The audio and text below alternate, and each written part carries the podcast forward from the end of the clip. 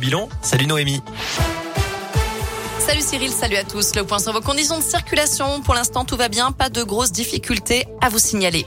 À la une, des milliers d'athlètes défilent en ce moment à Pékin. La cérémonie d'ouverture des Jeux Olympiques a débuté il y a maintenant une heure. Chaque délégation suit son porte-drapeau au cœur du Nid, le fameux stade olympique ayant déjà accueilli les Jeux d'été en 2008. 88 athlètes français vont tenter de briller cette fois-ci. Objectif, ramener au moins 15 médailles comme à Sochi en 2014 ou à, Pyeongchang en 2018. Cette année, ces Jeux sont marqués par le Covid évidemment, mais aussi par le boycott diplomatique de certains pays comme les États-Unis ou le Royaume-Uni et par l'empreinte écologique qui en prend un coup avec 100% de neige artificielle. Notez qu'aucun représentant du gouvernement français n'assiste à la cérémonie d'ouverture, pas même Roxana Maracineanu, la ministre des Sports. Retour dans la région, cinquième journée du procès de Nordal Lelandais aux assises de l'Isère à Grenoble. Journée éprouvante avec la diffusion des images des agressions sexuelles sur ses deux petites cousines, 4 et 6 ans à l'époque. Le même été que la disparition de Maëlys en 2017. Le Landais est le parrain de l'une des victimes. Les parents des fillettes viennent témoigner aujourd'hui.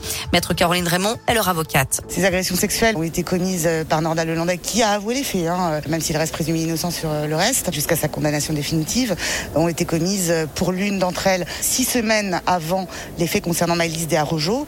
Pour la deuxième petite cousine, une semaine pile avant euh, les faits concernant Maëlys Desarrojo. Ces petites filles avaient 4 ans et 6 ans.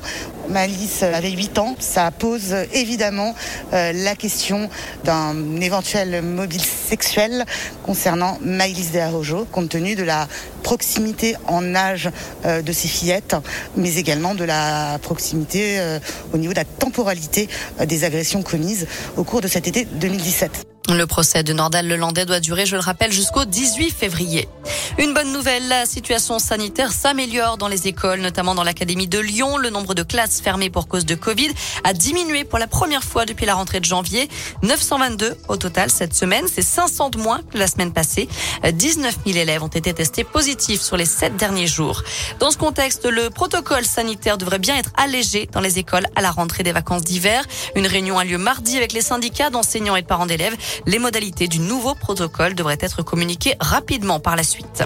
Et puis ça y est, le cap de la millionième vaccination aux, aux hospices civils de Lyon a été dépassé. C'est une jeune femme, Léa, 29 ans, avocate, qui a reçu l'injection symbolique. C'était sa dose de rappel. Allez, retour au sport avec du foot et le début de la 23e journée de Ligue 1 ce soir. Marseille accueille Angers à 21h. Demain, Saint-Etienne reçoit Montpellier à 17h et puis l'OL joue à Monaco à 21h. Voilà pour l'essentiel de l'actu. Côté météo cet après-midi, on a une alternance de nuages et d'éclaircies. Les températures sont plutôt agréables pour la saison, comprises entre 8 et 11 degrés.